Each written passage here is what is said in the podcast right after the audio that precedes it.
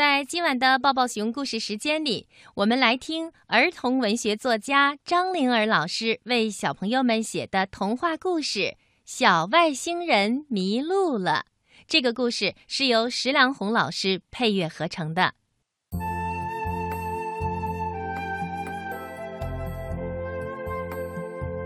从前有个小外星人叫巴鲁。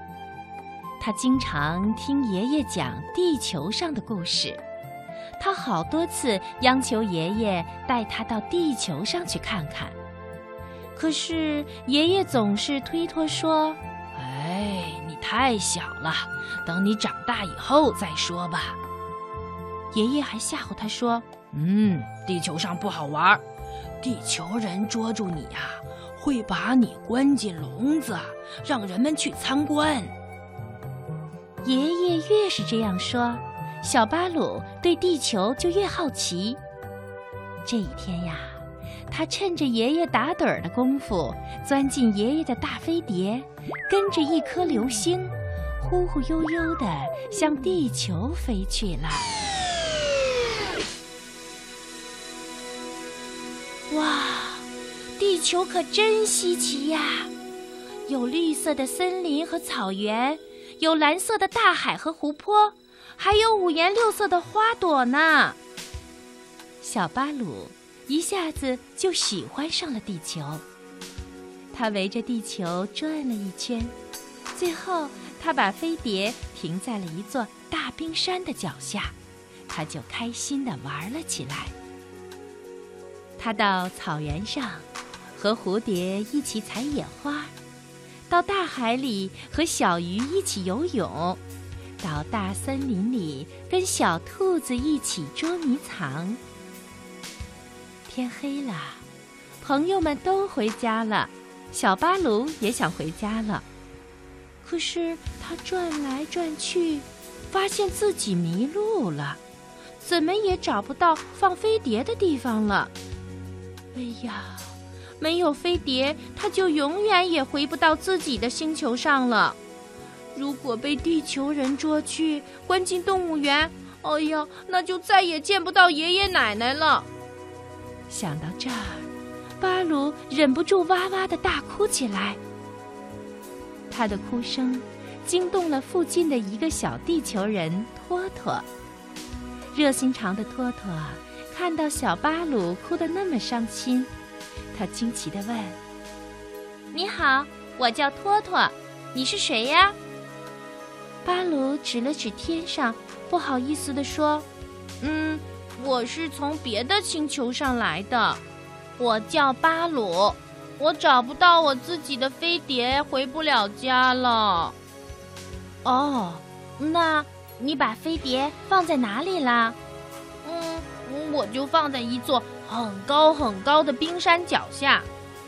哦，托托一拍脑袋说：“我知道啦，地理课上老师讲过，在南极的小企鹅家就有好多好高的冰山。你的飞碟呀，肯定是放在那儿了。走，我带你去找它吧。”小巴鲁，它的能量非常足，跑起来呀就像飞的一样快。他拉着托托的手。能量就很快传给了托托，没多大一会儿，他们俩就跑到了南极小企鹅的家。托托咚咚咚地敲开了小企鹅家的门，他着急地说：“嘿，小企鹅，这是我的新朋友巴鲁，他可能把飞碟丢在你们家附近了，我们帮他找一找吧。”你说飞碟？他是外星人吗？嗯，我从火星上下来的。巴鲁回答说：“小企鹅热情地端出了两盘鱼，招待他们吃饱了肚子，借着明亮的月光，一起出去寻找小飞碟。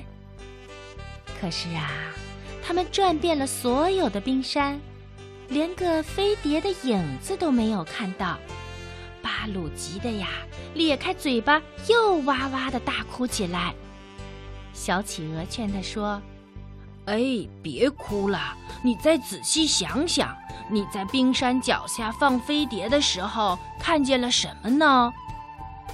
小外星人巴鲁说：“嗯，我想想，哦哦，我看见很远的地方有两只白色的大熊。”小企鹅拍拍脑袋说：“嗨，那很可能是我的朋友北极熊的家呢。”托托着急地说：“哎呀，北极熊住在北冰洋，离这儿好远呢。”小企鹅看了看天上，他说。那颗星星是北极星，我们只要朝着它的方向一直往北走，就会走到的。嗯，我先给北极熊大哥通个电话，让他先帮我们找一找。很快，北极熊就回了电话，他说：“飞碟找到了。”小外星人巴鲁一听，可兴奋极了。他告别小企鹅，拉着托托向着北冰洋出发了。他们渡过了很大的海，翻过了很高的山，越过了很热的赤道，走啊走啊，飞呀飞呀，天气由冷变热，再由热变冷。后来，他们终于走进了北极圈，看到了一大片冰山。在冰山脚下，一只可爱的北极熊正笑眯眯地等着他们呢。在北极熊的身边，正是小巴鲁乘坐的那个飞碟。巴鲁笑了，他说：“我回去要告诉爷爷奶奶和爸爸妈妈，明天我还会再来跟你们玩的。”托托和北极熊说：“欢迎。”欢迎，巴鲁跟托托和北极熊告别，钻进了飞碟，向着自己的星球飞去了。他一边飞一边想：地球真是太美了，太好玩了。地球上的这些朋友根本不像爷爷形容的那么可怕，他们真是很善良，很可爱哟。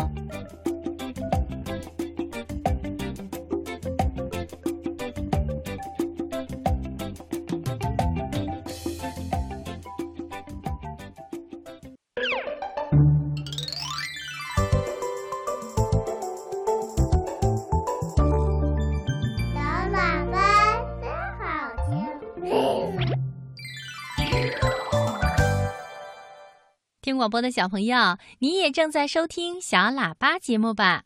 那接下来呢，正晶姐姐要送给你的童话故事非常的有趣，名字叫《会走路的丸子小弟》。好吃的肉丸子自己会走路了，它都走到了哪里呢？见到了哪些特别的风景啊？好的，让我们一起来听奇幻的童话故事《会走路的丸子小弟》。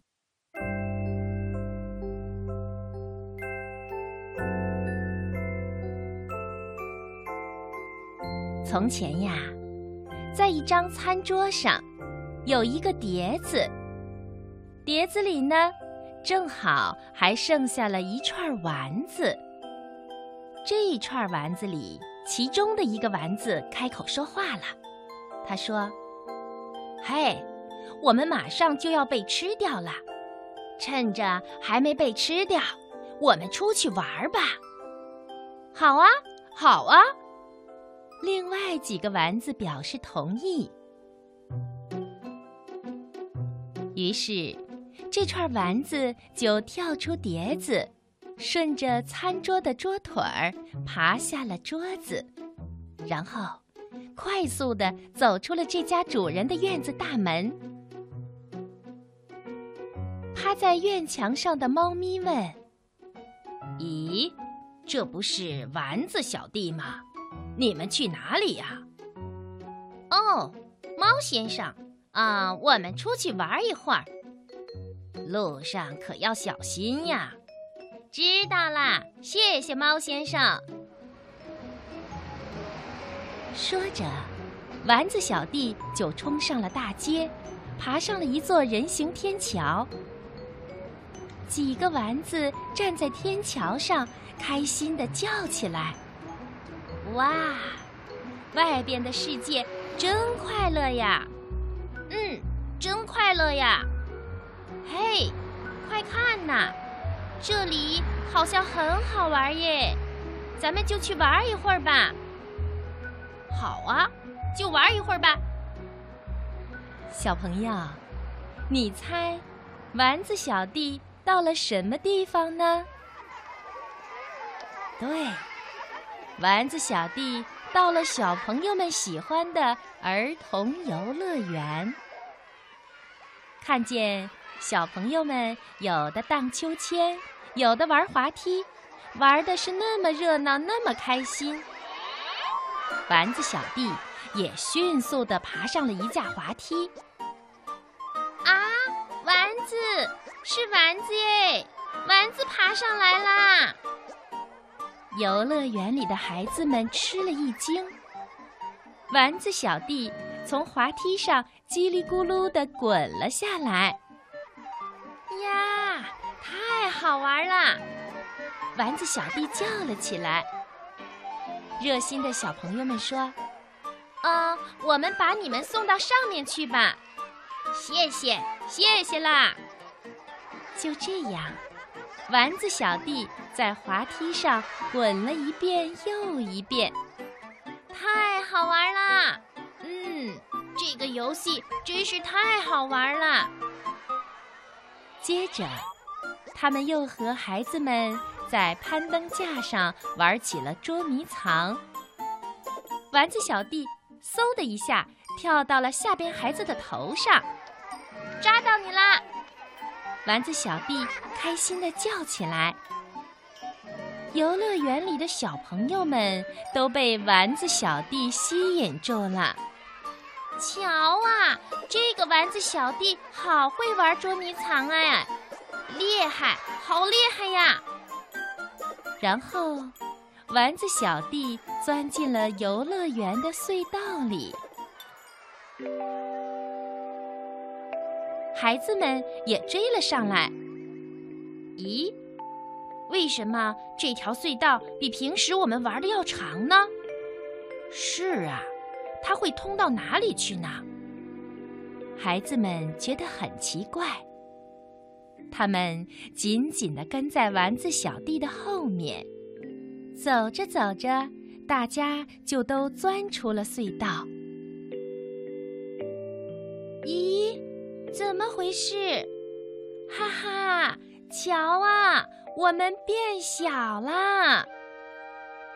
在这里聚集着好多丸子小弟的伙伴儿，有红色的肉丸子，绿色的蔬菜丸子，黑色的墨鱼丸子，还有粉色的草莓丸子。于是啊。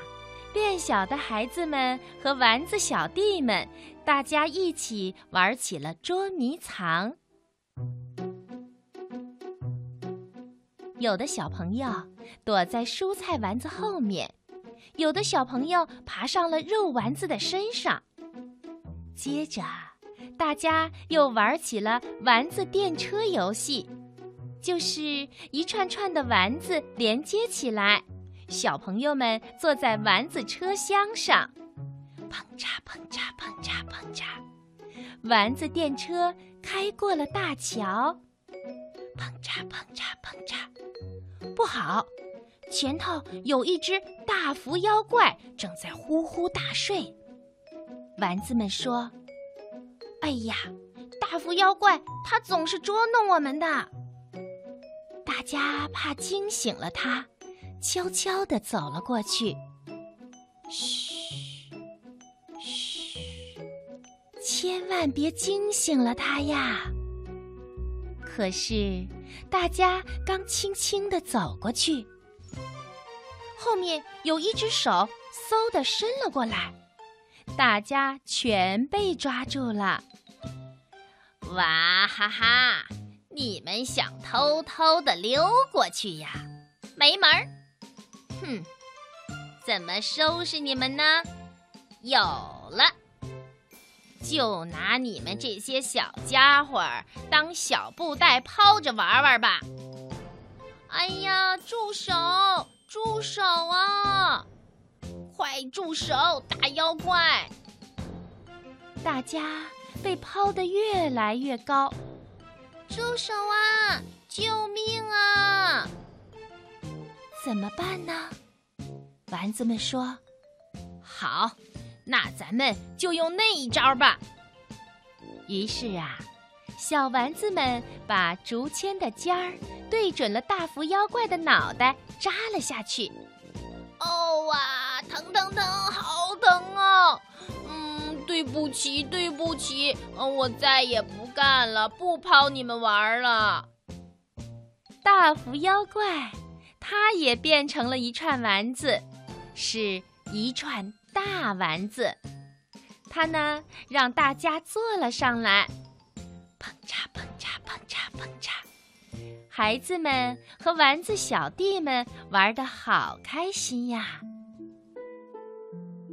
后来，孩子们还有那串丸子小弟对丸子伙伴们说：“我们要回游乐园了，大家再见吧！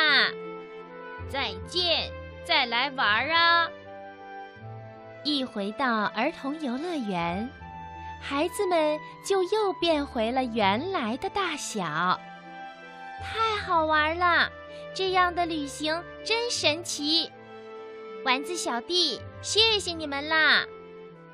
于是啊，丸子小弟再次上路了，路上小心呀！再见，丸子小弟！再见，下次。我们还来这里找你们玩儿。